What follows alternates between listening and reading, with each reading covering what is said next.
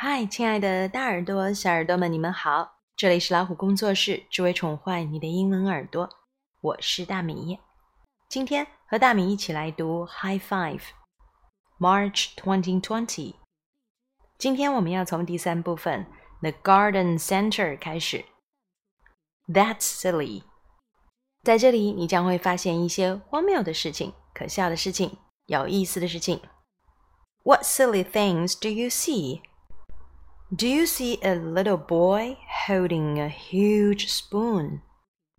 你看到一个小男孩拿着一个巨大的勺子了吗？你还看到谁了？有没有看到童话故事当中的一个人物？他叫 Jack。交给你们去发现喽。接下来我们要看到的是 English and Spanish。A cool idea. It was a hot day in Miami. So Doña Rosa decided to go to her favorite shop. Quiero helado de fresa por favor. Which means, I want a strawberry ice cream, please, she said. Strawberry ice cream? said the server. You got it.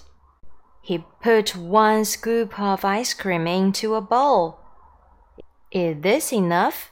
He asked. Un poco más por favor, which means a little more, please. The server added another scoop. Like this? he asked. Un poco más, por favor, said Doña Rosa. The server added a third scoop to the bowl. Is this good? He asked. Si, gracias, said Doña Rosa, and she went off to the lake. When Lucy and Mary saw Doña Rosa carrying the big bowl of ice cream, they flocked to her. Ice cream! screamed Lucy. Ice cream! screamed Mary. Helado para todas, which means Ice cream for all," said Doña Rosa. 这个故事就说完了。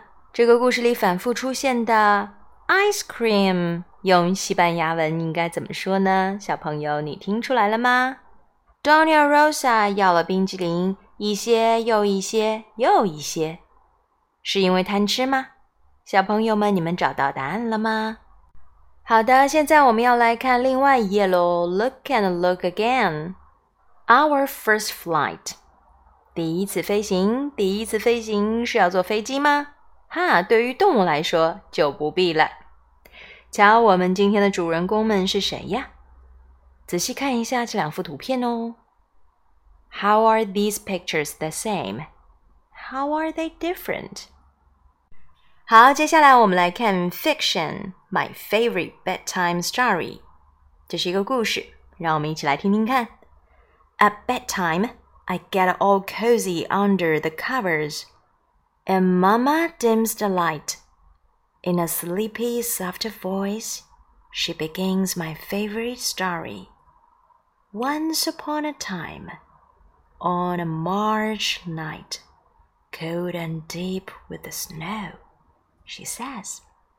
You were born. I told your papa. It's time. Papa ran out in his socks and house slippers to warm up the car. When she says that, Mama and I always giggle. Mama continues, I grabbed the red suitcase I had packed weeks before. Papa sang to me as we drove. I rested my head on his shoulder and took deep breath. Street lamps shimmed like tiny moons in the snowy dark. It was a beautiful night. Because I know the story by heart, I piped up. At the hospital, a nurse helped you into a blue gown. The doctor smiled at Papa and told him everything would be fine. Mamma strokes my hair Yes, and Papa held my hand. And the wind whirled puffs of snow at the window. The nurse turned my pillow, and it was cool like a cloud of snow. And then you came, my sweet girl. Papa held you and called you his little snow angel. My eyes get droopy. I yawn. I snuggle deeper under my blanket. I whisper. And we all lived happily ever after. 他最喜欢的睡前故事是什么呢？啊，当他出生的那个夜晚， 妈妈告诉爸爸：“啊，小宝宝要降生了。”然后爸爸做了哪些事情？妈妈和我每次讲到这里都会笑出声来呢。妈妈和爸爸驾车相依偎着，要来迎接我了。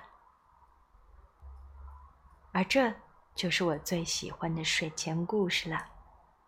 小朋友们，你们最喜欢的睡前故事是什么呢？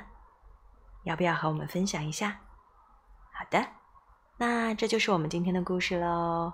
下一次我们就要迎来第四部分了。See you next time.